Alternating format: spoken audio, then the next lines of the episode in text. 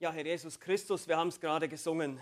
Friede und Freude hast du in die Welt gebracht. Doch nicht für jedermann, sondern nur für die, die an dich glauben. Schön ist auch zu wissen, dass das Angebot da ist für jedermann, dass du jedermann zur Buße rufst und dass wir das auch heute tun wollen, in der heutigen Zeit, dass wir immer noch sehen, du bist nicht wiedergekommen, du bist noch nicht wiedergekommen, um zu richten. Deshalb wissen wir, du möchtest immer noch Gnade schenken, du möchtest immer noch Menschen zu dir ziehen. So beten wir einfach, dass du das Adventskonzert segnest, die Möglichkeit. Wir beten für die Gäste, die noch kommen werden, die dich nicht kennen. Bete aber jetzt auch für diese Predigt. Bete, dass du Weisheit schenkst und Einsicht in dein Wort, dass du die richtigen Worte schenkst, dass wir einfach erbaut, ermutigt, aber auch korrigiert werden, da wo wir es brauchen. Herr, mögest du uns heute erbauen durch dein Wort. Wir bitten darum in Jesu Namen. Amen. Was ist eigentlich der Ursprung der Sünde? Man kann fragen, was ist, was ist da eigentlich passiert im Garten Eden damals, vor langer, langer Zeit? Nun, man könnte da so einiges sagen, was da genau passiert ist. Zum Beispiel vielleicht, naja, der Mann hätte eben nicht auf seine Frau hören sollen. Oder die Frau hätte nicht auf die Schlange hören sollen. Oder sie wollten weise werden. Sie wollten sein wie Gott. Sie zweifelten an Gottes Wort. Nun, das ist alles wahr und das hat alles leider letztlich dazu geführt, dass die Menschheit in Sünde fiel, dass Adam und Eva von dem Baum gegessen haben, von dem sie nicht hätten essen sollen. Es ist nicht alles falsch, das so zu beschreiben, aber es gibt einen anderen Kern, der viel interessanter ist und der eine von euch, der eine oder andere von euch sich das vielleicht noch gar nicht mal so überlegt hat. Adam und Eva lebten in dem Moment, wo sie auf die Schlange hörten, Gottes Wort bezweifelten oder der Mann nicht die Leitung übernahm. Sie handelten oder sie lebten in dem Moment etwas ganz Neues, was es bis zu dem Zeitpunkt noch nicht gegeben hat. Sie lebten unabhängig, unabhängig von Gott. Unabhängig von Gott, von seinem Wort, von seiner Offenbarung, von seiner klaren Anweisung.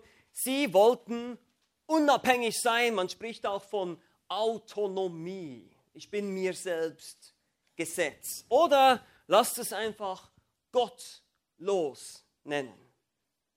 Nun, das Problem ist, der Mensch wurde geschaffen, um in Abhängigkeit von Gott, seinem Schöpfer, zu leben. Er wurde nicht gemacht, er wurde nicht designt, um selber alleine ohne Gott zu leben. Und durch die Sünde dachte er, er könnte das tun, unabhängig werden, weise werden, sein wie Gott. Aber er wurde abhängig von anderen Dingen. Er hat die Herrlichkeit von Gott vertauscht mit der Schöpfung. Und von dem Moment an hat er angefangen, die Schöpfung anzubeten. Götzen, Substanzen, Drogen, Materialismus, Vergnügen, Geld, Besitz, was immer es ist. Vielleicht sind es auch unsichtbare Dinge wie Ansehen oder Macht, Einfluss. Aber deshalb sind wir nicht wirklich frei und kein Mensch ist wirklich frei. Das ist eine Illusion. Absolute Freiheit ist eine Illusion, die gibt es nicht. Du bist immer abhängig, immer. Und deshalb ist es eigentlich fast schon ein bisschen interessant oder grotesk, wenn man sich das überlegt. Der Weg in die wahre Freiheit ist der Weg in die Abhängigkeit von Gott. Der Weg in die Freiheit ist der Weg in die Abhängigkeit von Gott. Du bist niemals so frei, wie wenn du ein Sklave Christi bist. Du bist niemals so frei, wie wenn du abhängig von Jesus Christus bist, von unserem Gott. Durch ihn, der Herr Jesus Christus, der gekommen ist und bezahlt hat für unsere Schuld, am Kreuz gestorben ist und auferstanden ist, durch ihn, durch den Glauben an ihn können wir wieder wie Reben am Weinstock sein, abhängig von ihm. Und darum wird es heute gehen in unserem Text im Johannesevangelium. Wir erinnern uns, der Apostel Johannes schreibt sieben Zeichen, sieben Wunder. Diese Zeichen sind gegeben, damit wir glauben, dass Jesus der Christus ist. Das ist Kapitel 20. Das ist seine Absicht. Es ist eine evangelistische Absicht. Aber er möchte auch unseren Glauben stärken. Aber wir haben gesehen in diesen ersten zwölf Kapiteln des Johannesevangeliums, dass Jesus öffentlich gewirkt hat. Er tat Zeichen und Wunder, aber er erlebte viel Ablehnung. Die Menschen wollten es nicht wahrhaben. Es ist eben nicht so, wie heute viele sagen, ja, wenn Gott doch nur hier vor mir erscheinen würde und irgendein Zeichen tun würde, dann würde ich glauben, nein, so war es damals nämlich. Jesus hat Tote auferweckt, Jesus hat Lahme geheilt, er hat alles Mögliche gemacht, er hat Blinden die Augen geöffnet, aber die Menschen haben trotzdem nicht geglaubt. Das lag nicht daran. Das war nicht das Problem. Und so erlebte er Ablehnung und schließlich zieht er sich zurück mit den Jüngern.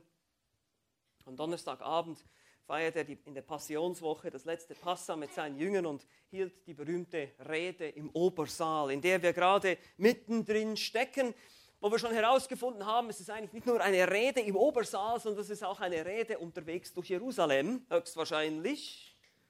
Aber das Ziel ist, sie zu trösten. Das Ziel war, die Jünger vorzubereiten auf seinen Weggang. Jesus würde bald von ihnen weggehen. Er sagt in Johannes 13, 33, nur noch eine kleine Weile bin ich bei euch.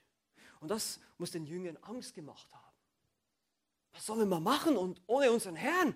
Was machen wir bloß?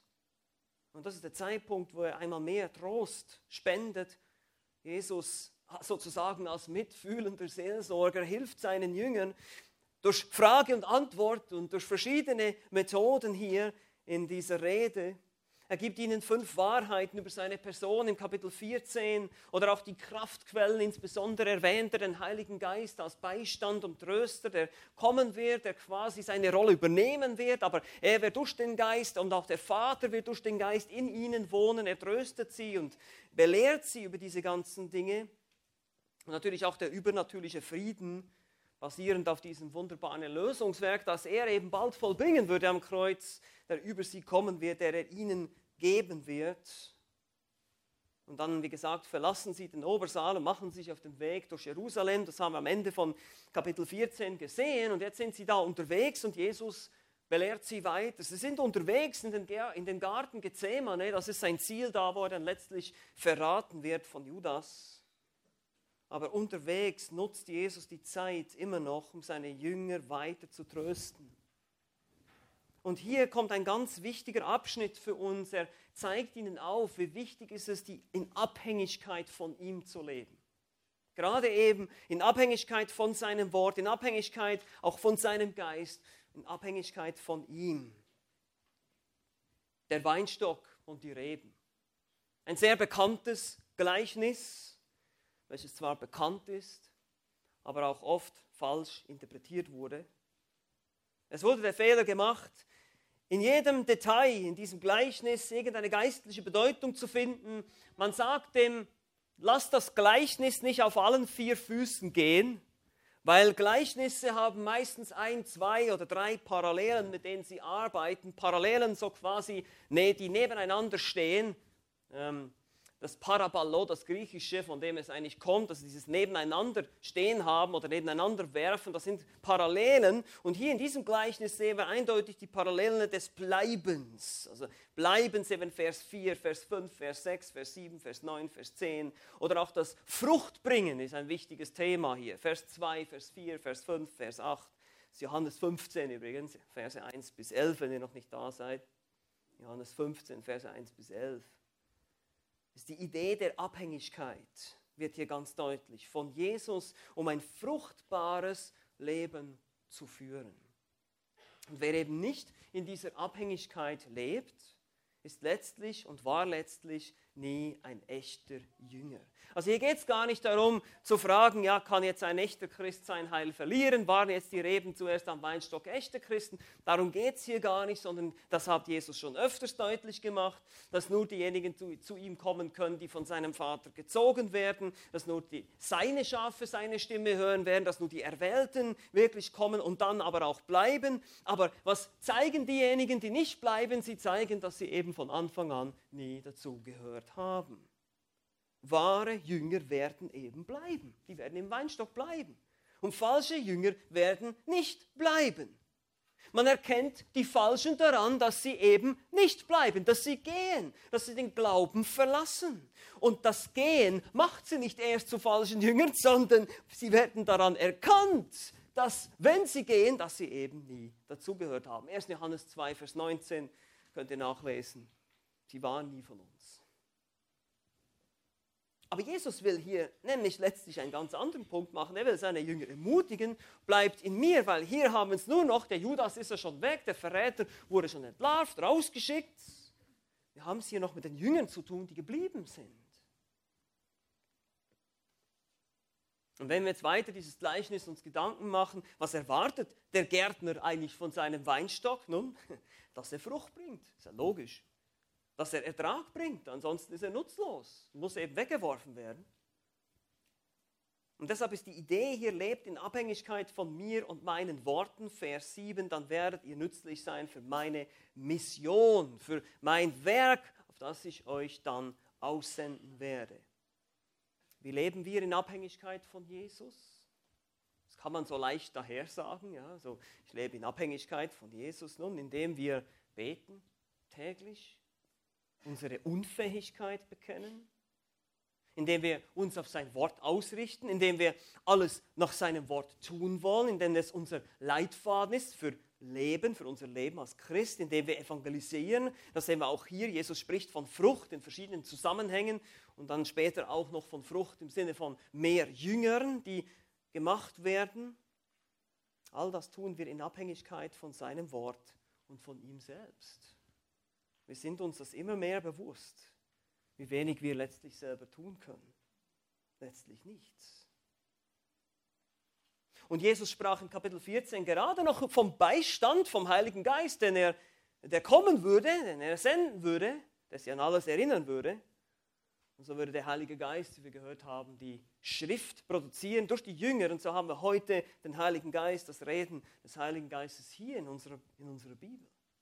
Von dem sollen wir abhängig sein. Wie ich am Anfang schon sagte, die Ursünde, das Urproblem des Menschen ist, er hat sich selbst erlaubt, außerhalb des Rahmens zu denken, den Gott ihm gegeben hat. Und das war das Problem.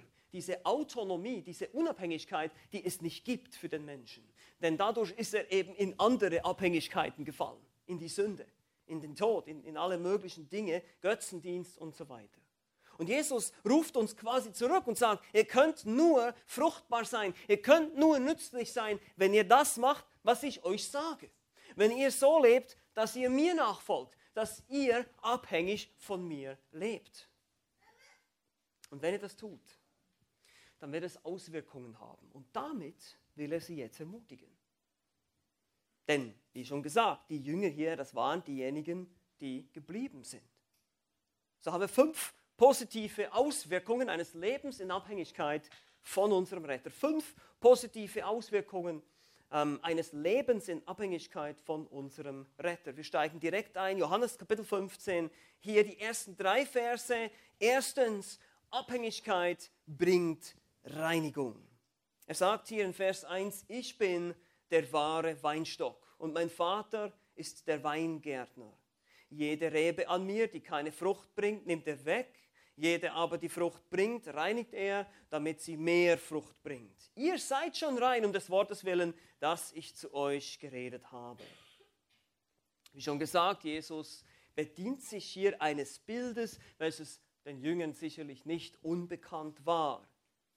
Israel wurde ja auch mit einem Weinstock oder einem Weinberg verglichen. Wir haben deshalb auch Psalm 80 gelesen. Einen Weinstock hast du aus Ägypten herausgebracht, in Psalm 80, Vers 9. Und in Jesaja 5 wird Israel dann als unfruchtbarer Weinstock bezeichnet. weil, äh, Israel Gott enttäuscht hat in dieser Hinsicht, die Frucht nicht gebracht hat, die sie hätten bringen sollen. Und deshalb wurde Jesus jetzt zum neuen, oder wie er hier selber sagt, zum wahren Weinstock. Er ist jetzt der wahre Weinstock, von dem dieser geistliche Segen fließt und auch in die gesamte Welt fließen wird, so wie das ursprünglich durch Israel geplant war. Der Vater wird hier in diesem Bild als Weingärtner, als Winzer bezeichnet. Er ist derjenige, der sich um den Weinberg kümmern muss, die Pflanzen pflegen muss. Und in Israel gibt es hohe Temperaturen, ihr wisst das sicherlich, viel Sonne, das ideale Klima für Wein oder auch für Trauben, um die herzustellen, um Wein herzustellen. Daher war die Winzerei den Jüngern natürlich ein vertrautes Bild. Der Weingärtner muss zweierlei Dinge tun damit die Pflanze richtig Frucht bringen kann. Er muss die Ranken, die keine Frucht bringen, also fruchtlose Äste, wegschneiden. Die nimmt er weg, heißt es hier. Die die anderen behindern. Aber dann muss er auch noch die überflüssigen und vor allem die schwächeren Triebe wegschneiden und somit die Pflanze quasi weiter reinigen, wie es hier heißt im Text, damit sie eben mehr Frucht bringt. Dadurch, dass sie an Jesus glaubten, die Jünger hier, die noch da waren, waren rein um des Wortes willen. Sie waren bereits da, wo sie sein sollten. Ihre Sünden waren vergeben. Sie waren aus Gottes Sicht schon vollkommen. Aber in ihrem praktischen Leben sollten sie noch weitere Reinigung erfahren. So ist es auch bei uns. Und deshalb ein Leben in Abhängigkeit unseres Herrn bringt als erstes den Segen der Reinigung. Gott benutzt sein Wort zunächst, um uns zu retten ja, ihr seid schon rein, sie haben das Wort gehört, sie haben es aufgenommen, sie haben es geglaubt. Wenn du deine Sünden bekennst und Gott um Vergebung bittest, aufgrund seines Sühneopfers, Jesus ist gestorben am Kreuz, er hat da bezahlt für unsere Schuld, wenn du das glaubst, diese Strafe, die er auf sich genommen hat, dann bist du gerettet, dann bist du ein Kind Gottes. Aber Dabei bleibt es nicht, dann geht es weiter, dann beginnt diese, man nennt es fortschreitende Heiligung. Gott will uns immer mehr in das Bild seines Sohnes verwandeln. Und das ist hier mit diesem Reinigen und Beschneiden in diesem Bild gemeint. Und das tut manchmal etwas weh, ja, wenn Gott uns züchtigen muss, wenn er uns auf Sünde aufmerksam machen muss. Aber das kommt aus Liebe. Züchtigung ist etwas Gutes in der Bibel, ist etwas Positives, weil es kommt aus Liebe, es kommt von Gott. Und deshalb, wenn du im Moment in deinem Leben gerade von Gott etwas gezwickt wirst, dann sei nicht traurig, sondern freue dich oder prüfe dich, wo du vielleicht an Sünde festhältst, wo Gott eben auch ein paar schwache Triebe entfernen möchte, ein paar Lasten, die dich nur behindern, Laster oder Lasten, je nachdem, die dich nur behindern in deinem geistlichen Wachstum. Er möchte dich davon reinigen, das ist etwas Gutes. Und so ermutigt Jesus hier und sagt, ja, er wird, der Vater wird euch weiter reinigen, weiterbringen. Das ist die erste positive Auswirkung eines Lebens in Abhängigkeit mit unserem Retter. Aber die zweite ist, Abhängigkeit bringt Frucht. Das ist ja das Ziel. Der Weinstock soll ja Frucht bringen. Er soll nicht einfach nur gereinigt werden und sauber sein, sondern er soll auch wirklich Frucht tragen. Hier heißt es in den Versen 4 bis 7 folgendes, Verse 4 bis 7. Bleibt in mir und ich bleibe in euch, gleich wie die Rebe nicht von sich selbst aus Frucht bringen kann, wenn sie nicht am Weinstock bleibt, so auch ihr nicht, wenn ihr nicht in mir bleibt. Ich bin der Weinstock, ihr seid die Reben. Wer in mir bleibt und ich in ihm, der bringt viel Frucht. Denn getrennt von mir könnt ihr nichts tun. Wenn jemand nicht in mir bleibt, so wird er weggeworfen wie die Rebe verdorrt und solche sammelt man und wirft sie ins Feuer und sie brennen. Wenn ihr in mir bleibt und meine Worte in euch bleiben, so werdet ihr bitten, was ihr wollt und es wird euch zuteil werden bleibt in mir, ist die Aufforderung hier. Es ist kein Widerspruch zur Heilssicherheit oder zu der Souveränität Gottes in der Rettung, zur Heilsgewissheit. Aber es gibt viele Aufforderungen in der Bibel, die immer wieder dahin ziehen und sagen, werdet, was ihr seid. Zum Beispiel Philipper 2, verwirklicht eure Rettung mit Furcht und Zittern. Deshalb diese Aufforderung, bleibt in mir, ist nicht im Sinne so zu verstehen, bleibt in mir, weil ich bin mir nicht ganz sicher, ob ihr dann wirklich bleiben werdet, sondern er sagt, bleibt in mir, weil ich weiß, ihr werdet bleiben, aber wir werden trotzdem dazu aufgefordert. Und das ist ein Spannungsfeld und das lassen wir lieber so stehen. Einerseits werden wir bleiben, andererseits sollen wir bleiben. Wir werden aufgefordert dazu. Warum werden wahre Jünger bleiben? Weil Jesus auch in ihnen bleibt, heißt es hier auch. Wie gesagt, ein Spannungsfeld, das wir nicht auflösen müssen. Für uns wichtig der Punkt ist, willst du wahre Frucht für den Herrn Jesus bringen? Dann lebe ein Leben in Abhängigkeit von ihm.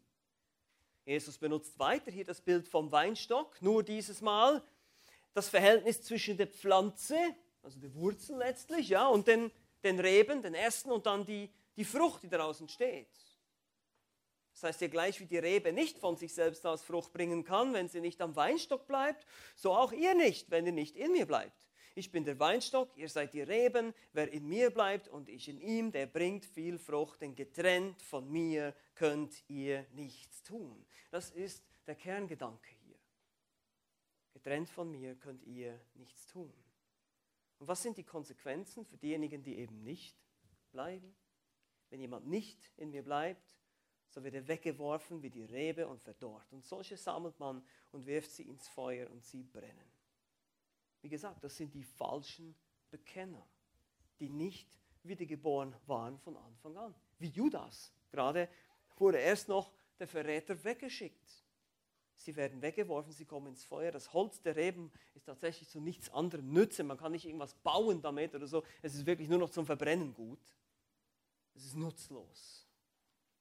Aber diejenigen, die bleiben, die erleben sogar auch noch ein erfülltes Gebetsleben. Am Ende hier in, in Vers 7 erwähnt er das nochmal, was er bereits ein paar Mal gesagt hat. Wenn ihr in mir bleibt und meine Worte in euch bleiben, so werdet ihr bitten, was ihr wollt und es wird euch zuteil werden. Und diese Verse können sehr schnell aus dem Kontext gerissen werden, können ganz gefährlich werden. Ihr werdet bitten, was ihr wollt und es wird euch zuteil werden. Oh, juhu, also ich wünsche mir... Ähm, zu Weihnachten einen neuen, was weiß ich. Nee, das ist nicht die Idee hier. Wir haben es schon ein paar Mal jetzt gesehen, im Kontext dieser Rede auch.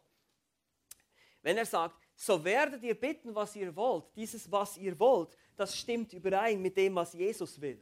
Ja, sein, weil der Beistand wird kommen, der Heilige Geist, haben wir in Kapitel 14 gesehen, der Beistand wird ihnen quasi die richtige Gesinnung geben, er wird sie an die richtigen Dinge erinnern, auch um die Dinge, die sie eben bitten sollten. Also wenn wir in seinem Willen bitten, ja dann bekommen wir. Und wenn mein Wille Gottes Wille ist, dann bekommen wir, worum wir bitten. Wenn wir um Weisheit bitten, wenn wir um, um, um Gnade bitten, um eine Sünde zu überwinden, dann wird er dieses Gebet hören. Aber nicht einfach, das ist nicht irgendwie so ein Freipass hier, diese Stelle.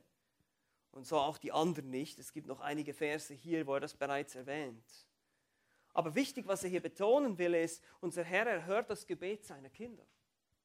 Aber nicht von denen, die eben nicht zu ihm gehören, die eben die, die Reben sind, die verdorren, die dann ins Feuer geworfen werden, die, die leeren Bekenner, die weggegangen sind, sondern in denen seine Worte bleiben, heißt es hier auch.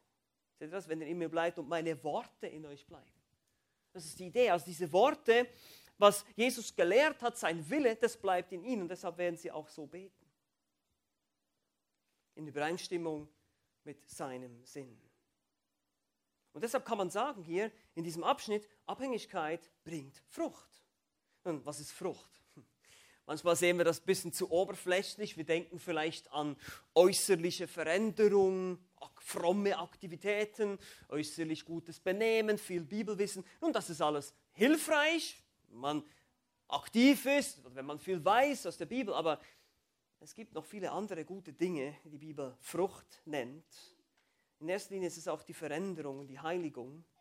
Daher sagt er auch, wenn meine Worte in euch bleiben, das bedeutet so viel, wie wenn, dein, wenn wir sein Wort wirklich in uns haben und es praktizieren, es ausleben. Der weitere Kontext spricht dieselbe Sprache. Es geht um das Gebote halten äh, in Versen 9 und 10. Das sind ebenfalls Früchte der Abhängigkeit.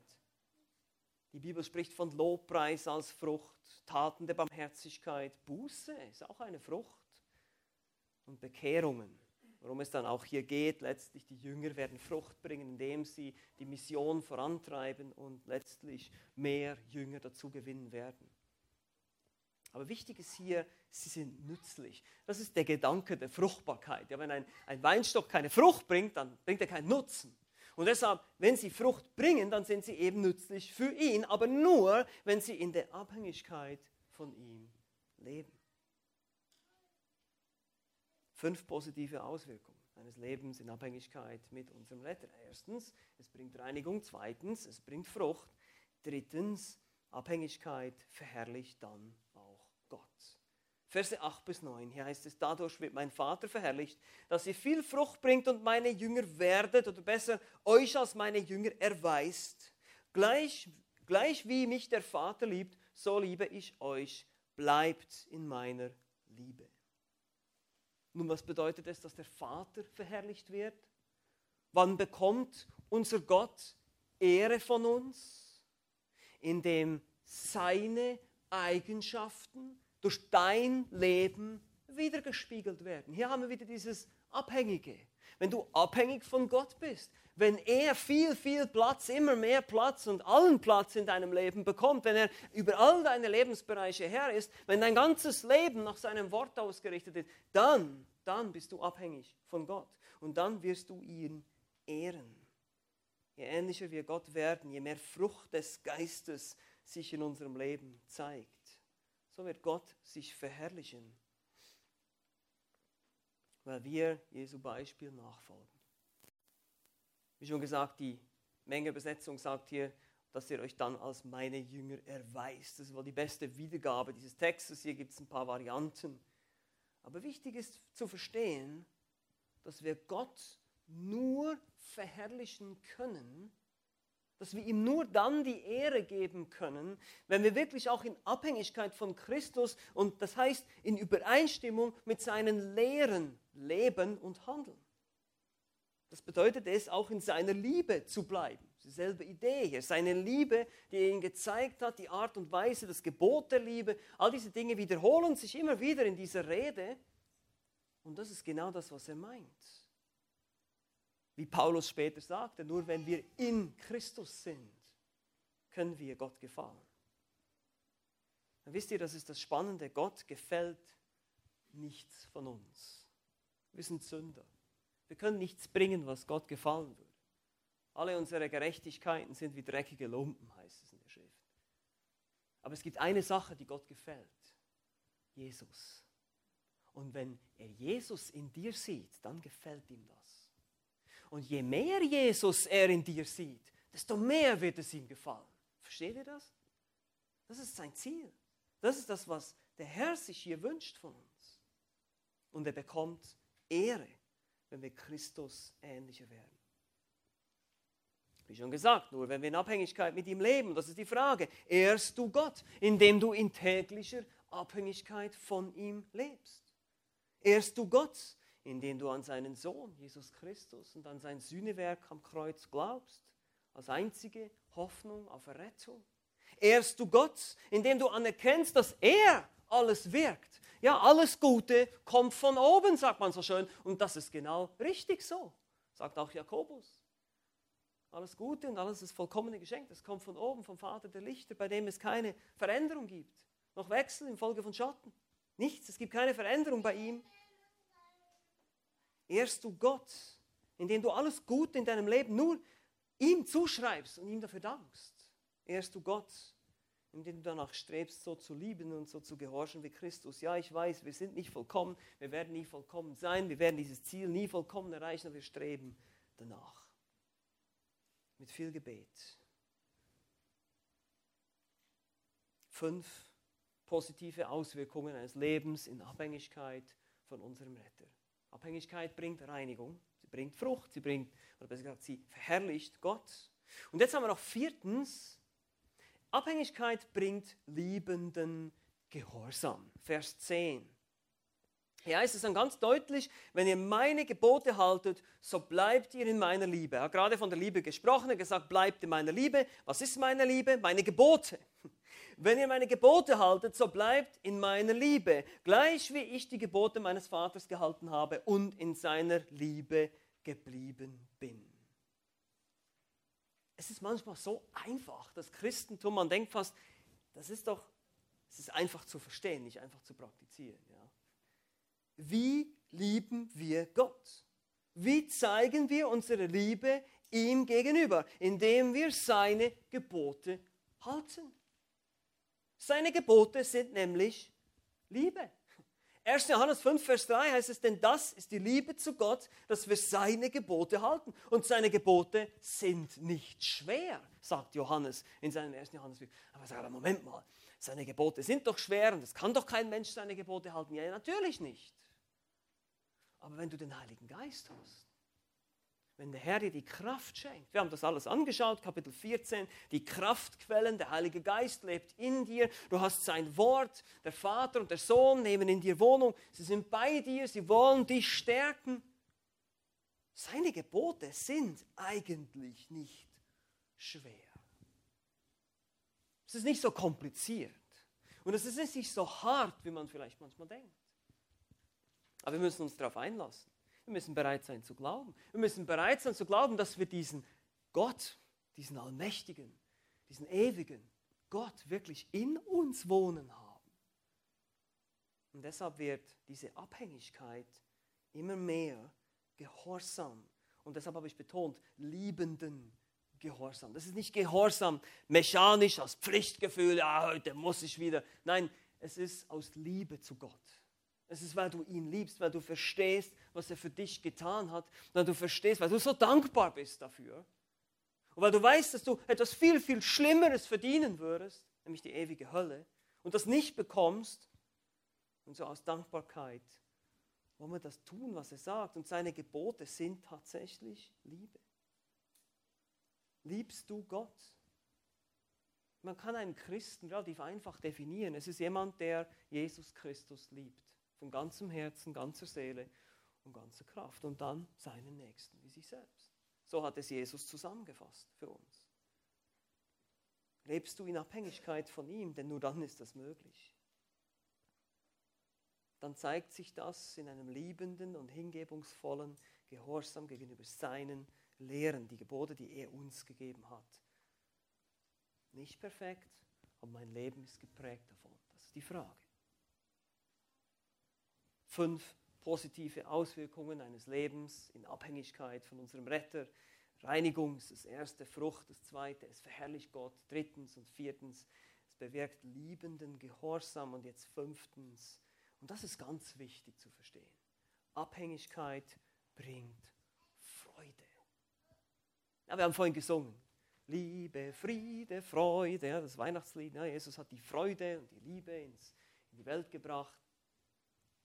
Hier heißt es in Vers 11, dies habe ich zu euch geredet, damit meine Freude in euch bleibe und eure Freude völlig werde. Was ist das Resultat von all dem? Wenn wir in dieser Abhängigkeit leben, wenn wir eben diese Reben am Weinstock sind, wenn wir bereit sind, uns wirklich völlig ihm hinzugeben und nach seinem Wort zu leben, es ist und wie, wie verkehrt wir doch oft denken, ist es nicht so? Wir denken oft, Freude ist was ganz anderes. Ja, wir freuen uns auf, was weiß ich, auf tolle Geschenke oder gutes Essen. Oder, und da dürfen wir uns auch darauf freuen, dass es nichts Falsches, aber unsere Freude ist oft abhängig von Umständen. Ist es nicht so? Und sobald irgendwas schief läuft, uh, ja, Freude weg. Aber nehmen wir jetzt mal an, deine Freude, deine, deine, deine Freude basiert auf etwas, was immer gleich bleibt was nie, nie mal weg ist oder dir weggenommen werden kann. Oder das ist die Freude über deine Rettung. Das ist wie beim Frieden in Kapitel 14, 27. Es ist eine Freude, eine übernatürliche Freude, eine Freude, die nicht an Umstände oder an Beziehungen geknüpft ist, wie es dir gerade geht im Moment, ob du Probleme hast oder weniger Probleme oder mehr Probleme. Probleme haben wir eh alle. Aber die Frage ist nicht das, nicht die Umstände, sondern die Freude, die ist unabhängig von Umständen. Warum? Weil sie auf dem vollendeten Werk Jesu Christi basiert. Weil sie nicht auf irgendwas basiert, was von dieser Welt ist. Sonst kann dir weggenommen werden. Das ist logisch. Jede Freude hier ist vergänglich. Es gibt nur eine Freude, die unvergänglich ist, ist die Freude über deine Errettung, über deine Beziehung Unsere Freude soll die Freude am Herrn sein, heißt es. Aber sie ist abhängig vom Gehorsam, der Liebe.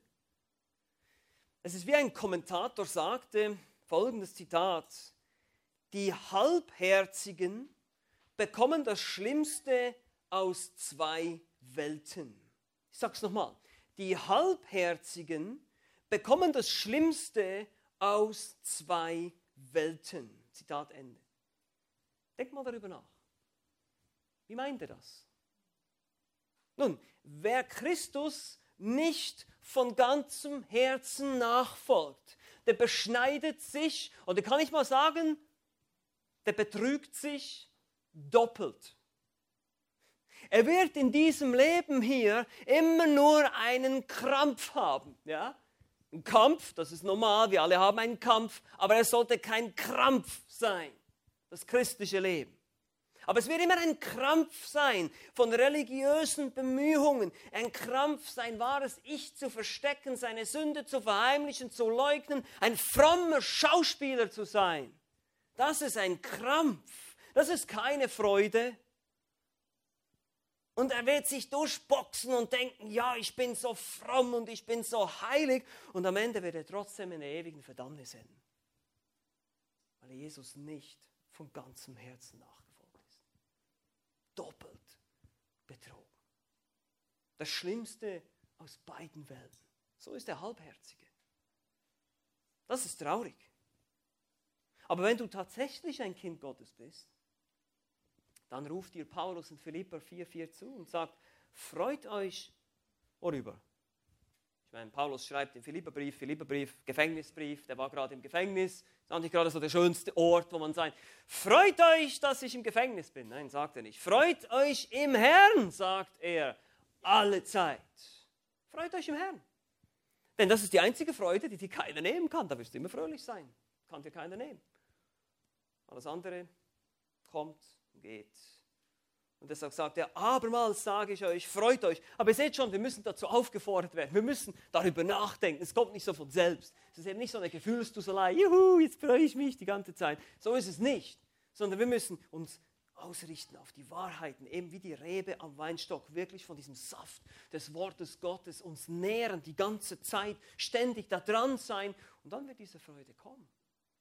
Da wirst du dich plötzlich freuen, vielleicht inmitten von Umständen, wo du denkst, oh Hilfe, eigentlich hätte ich keinen Grund, mich zu freuen.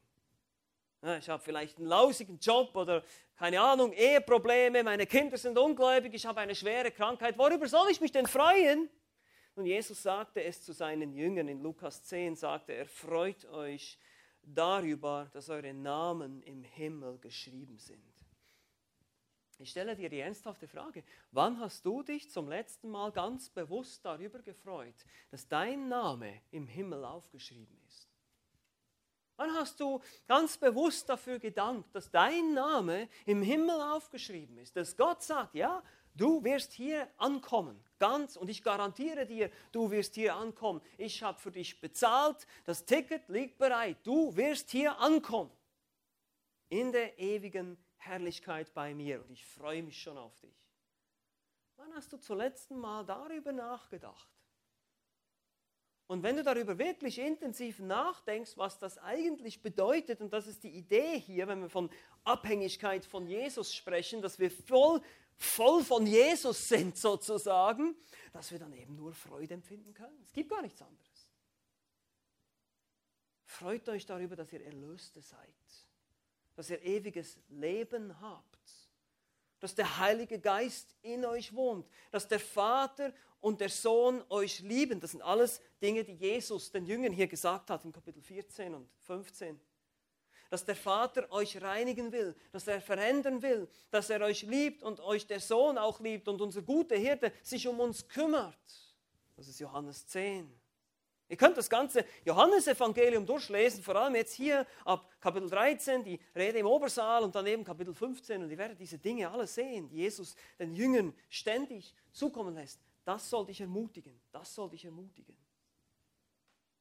All das, sagt Jesus, damit unsere Freude völlig wäre, erfüllt, voll im Sinne von völlig, komplett, vollkommen. Das ist ein Wunsch.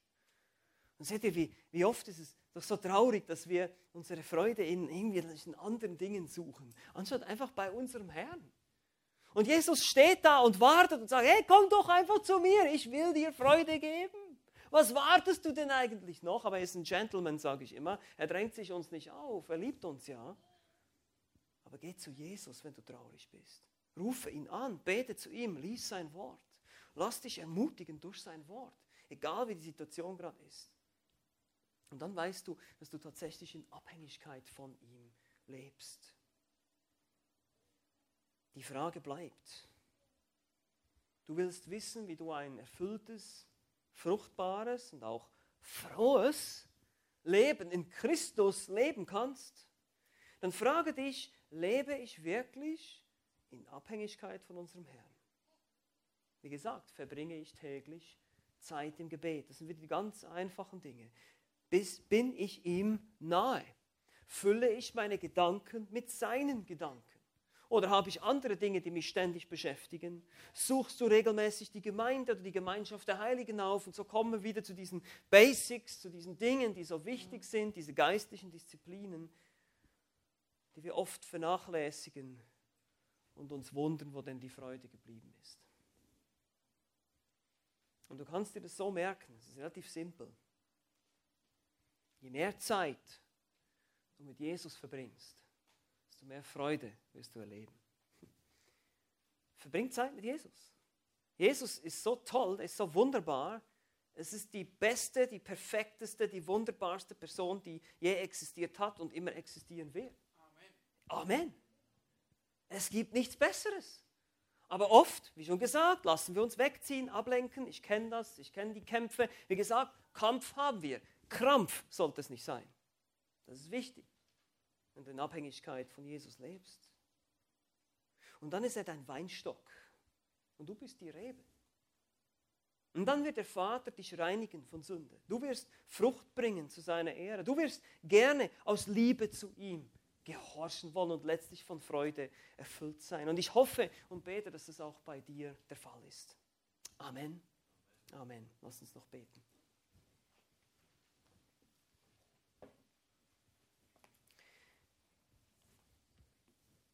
Ja, lieber Vater im Himmel, ich danke dir jetzt für diesen Tag. Danke einmal mehr auch für diese Worte, dieses Gleichnis über den Weinstock und die Reben und wie wir uns einfach bewusst sind, wie wichtig es ist, dass wir in Abhängigkeit, wirklich in Abhängigkeit von dir leben. Dass wir unsere eigenen Gedanken gefangen nehmen unter den Gehorsam Christi, so wie es Paulus geschrieben hat, dass wir bereit sind, nicht mehr unabhängig sein zu wollen von dir, sondern in völliger Abhängigkeit und in Übereinstimmung mit deinem Willen zu leben. Und auch dementsprechend zu lernen, zu beten, die Dinge, die dir wichtig sind, die du möchtest und dadurch letztlich wahre Freude erleben dürfen. Schlüssel zur Freude ist nicht irgendwo in dieser Welt zu finden, sondern nur bei dir. Bitte mach uns das immer wieder bewusst, jetzt auch, wenn wir in die nächste Woche gehen, wenn wir darüber nachdenken, auch in der Adventszeit und sicherlich auch viele, viele andere Freuden gibt, die wir genießen dürfen, aber lass uns nicht vergessen, diese eine Freude, die uns niemand nehmen kann, egal wie die Umstände gerade sind. Danke für deine Güte, dass du der Weinstock bist und wir die Reben. Wahrlich, wir können nichts tun ohne dich. Amen.